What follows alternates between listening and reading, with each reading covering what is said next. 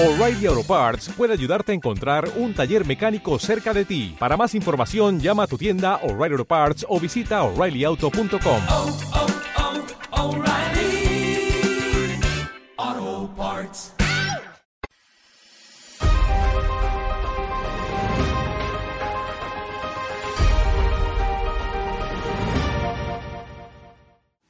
El Parlamento argentino ha aprobado por la mínima la ley del aborto. La verdad es que el aborto ya existía en Argentina, en los típicos supuestos restrictivos que, como suele suceder, ahora se han visto ampliados a prácticamente el aborto libre, hasta el punto de que se va a poder abortar hasta los nueve meses en determinadas condiciones.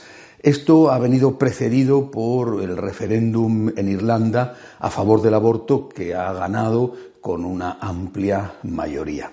Es una tragedia y es una tragedia para las mujeres que van a abortar y para los niños que no van a poder nacer.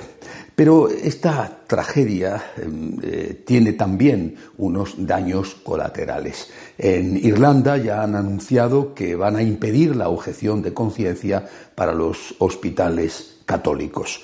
Van a permitirla para los médicos, pero no para los hospitales.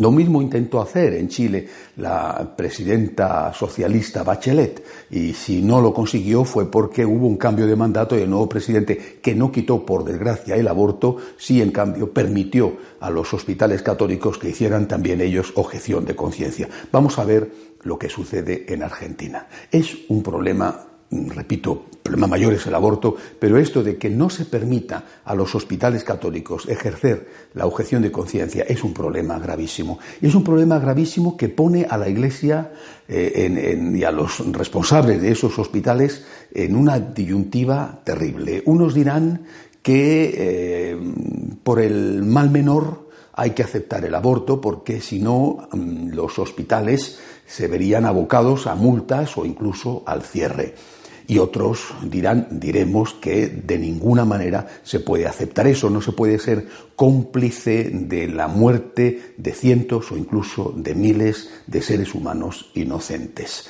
Esto, además, eh, este ataque de la dictadura del relativismo, en este caso los hospitales católicos, no es el único. Está pasando algo parecido, distinto, pero parecido, por ejemplo, con los colegios católicos y la imposición por determinados gobiernos de la ideología de género con todas sus consecuencias.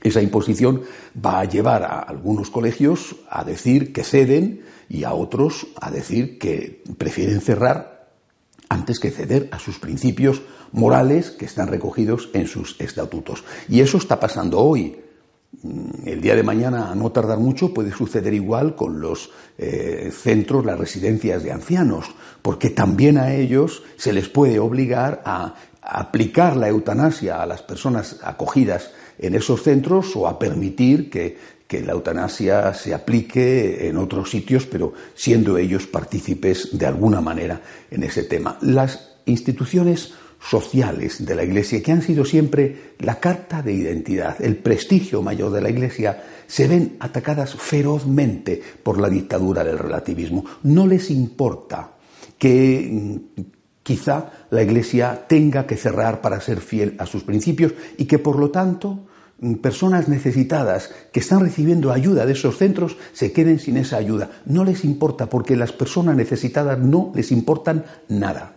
Lo que les importa es hacer daño a la Iglesia, perjudicar a la Iglesia. Repito, privar a la Iglesia de una de sus cartas de identidad más importantes, de una de las cosas que le dan mayor prestigio, todo lo que tiene que ver con el ámbito social, con el ámbito de ayuda a los necesitados. Tenemos que defender estas instituciones.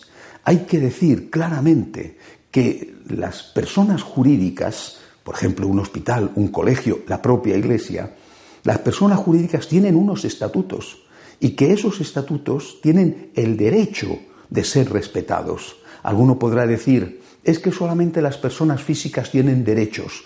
Según eso, un banco, por ejemplo, que es una persona jurídica, no tendría derechos y podría ser saqueado. Entran los ladrones en el banco, se llevan el dinero y lo único que tienen que hacer, eso sí, es no robar el dinero que tienen en su bolsillo los que están allí trabajando, los empleados del banco. Todo el mundo comprende que es una barbaridad, porque detrás de ese banco están sus accionistas, que son personas físicas, o están los depositarios del dinero, que son personas físicas y que verían enormemente perjudicados sus intereses y sus derechos. Lo mismo pasa con las instituciones católicas. Tienen unos estatutos y si se vulneran esos estatutos, quien sale perjudicado no es solo la persona eh, jurídica, salen perjudicadas las personas físicas que son los católicos, que son los dueños, a través de una u otra institución, los dueños de esas personas jurídicas. Es por lo tanto imprescindible hacer entender que detrás del respeto a los derechos de las personas jurídicas está el respeto a los derechos de las personas físicas. Los católicos no podemos aceptar convertirnos en ciudadanos de segunda que no tienen derechos tenemos los mismos derechos que los demás. Y eso, tanto como persona física como como persona jurídica. Lo mismo, repito, que los tiene un banco, lo tiene un hospital católico o un colegio católico. Pero si llegara el caso, Dios quiera que no llegue, pero es probable que llegue, de que nos obliguen a elegir, lo que no podemos es, es ceder a esta imposición de la dictadura del relativismo. Tenemos que elegir y preferir cerrar esos centros de ayuda social a convertirnos en cómplices de cosas que van absolutamente en contra de nuestros principios morales, en contra de la ley natural, pero desde luego en contra de nuestros principios morales que se derivan de nuestra fe. Quizá tengamos que cerrar, si no todos, muchos de los centros de asistencia social que tiene la Iglesia. Es posible. Y quizá tengamos que quedarnos solo con las parroquias, si es que podemos mantenerlas, porque en cuanto nos apliquen el impuesto de bienes inmuebles, muchas de las parroquias no podrán subsistir.